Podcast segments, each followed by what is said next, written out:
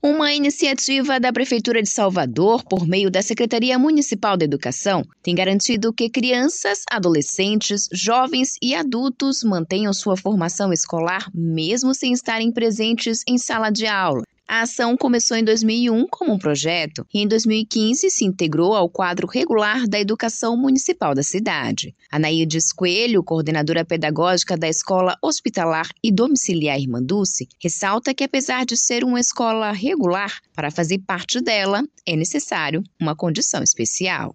A escola hospitalar é uma escola da rede municipal como qualquer outra escola, né? A única diferença é que nossos alunos, nossos professores e a coordenadora também, nós estamos nos hospitais, em clínicas, casas de apoio, casas lares e residências, com pessoas que apresentam doença, porque é uma premissa de estar matriculado na nossa escola que a pessoa tenha doença, porque nós somos uma escola inclusiva também, mas o, a clientela que precisa da inclusão não é específico da nossa escola. Nós trabalhamos com pessoas doentes. Essa doença pode ser temporária ou permanente.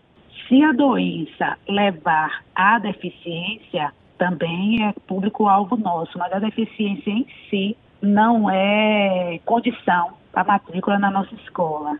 A coordenadora destaca a importância da iniciativa, que fomenta a educação com profissionais que atuam em clínicas, casas de apoio, residências, casas lares e hospitais, prestando atendimento aos estudantes em processo de tratamento de saúde ou internamento hospitalar.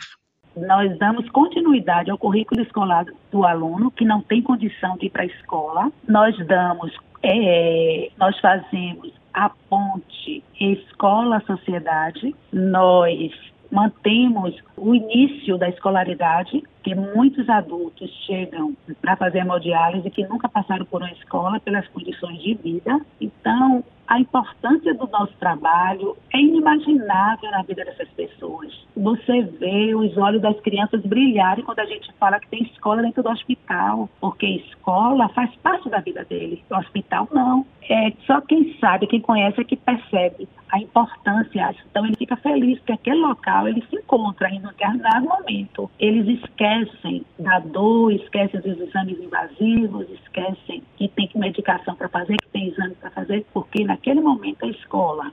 Patrícia Barbosa sabe bem a importância dessa iniciativa. Ela é mãe do estudante Vinícius Barbosa, de 10 anos. Diagnosticado aos 4 com uma síndrome rara, ele frequentou a escola hospitalar e domiciliar Irmã Dulce por seis anos minha filha, isso aí, assim, foi um presente, né? Porque, assim, eu estava muito preocupada. Porque, assim, gente, e agora? O que, que eu vou fazer? O Brasil é um país que não aceita que os pais ensinem o filho em casa sem frequentar a escola, né? Então eu disse, e agora, como é que eu faço? Vou ter que contratar um professor? Será que vão aceitar? Né? E aí a escola hospitalar e domiciliar foi até Vinícius. E foi assim, maravilhoso. Ele teve as professoras, né? Foram três professoras. Mas ah, na escola, na escola regular tem aula de música, pronto. O professor de música também ia lá em casa. Na escola regular tem aulas de arte, a professora de arte ia lá em casa. O currículo escolar é, é o mesmo. O atendimento, é, o ensino é igual ao da escola regular. Os professores são carinhosos, atenciosos, a coordenação é perfeita, né? Foi excelente esse período com a escola, sabia? A escola hospitalar é divina. A ação conta hoje com 214 alunos matriculados, além de uma equipe formada por cerca de 30 profissionais, sendo 24 pedagogos. A coordenadora de Inclusão Educacional e Transversalidade da Secretaria Municipal de Educação, Jaqueline Araújo, revela que a inclusão na escola hospitalar e domiciliar ajuda inclusive na melhoria do quadro de saúde dos alunos é uma ação de fundamental importância para garantia do direito à educação aos alunos em condição de doença que o impeça de frequentar espaços escolares.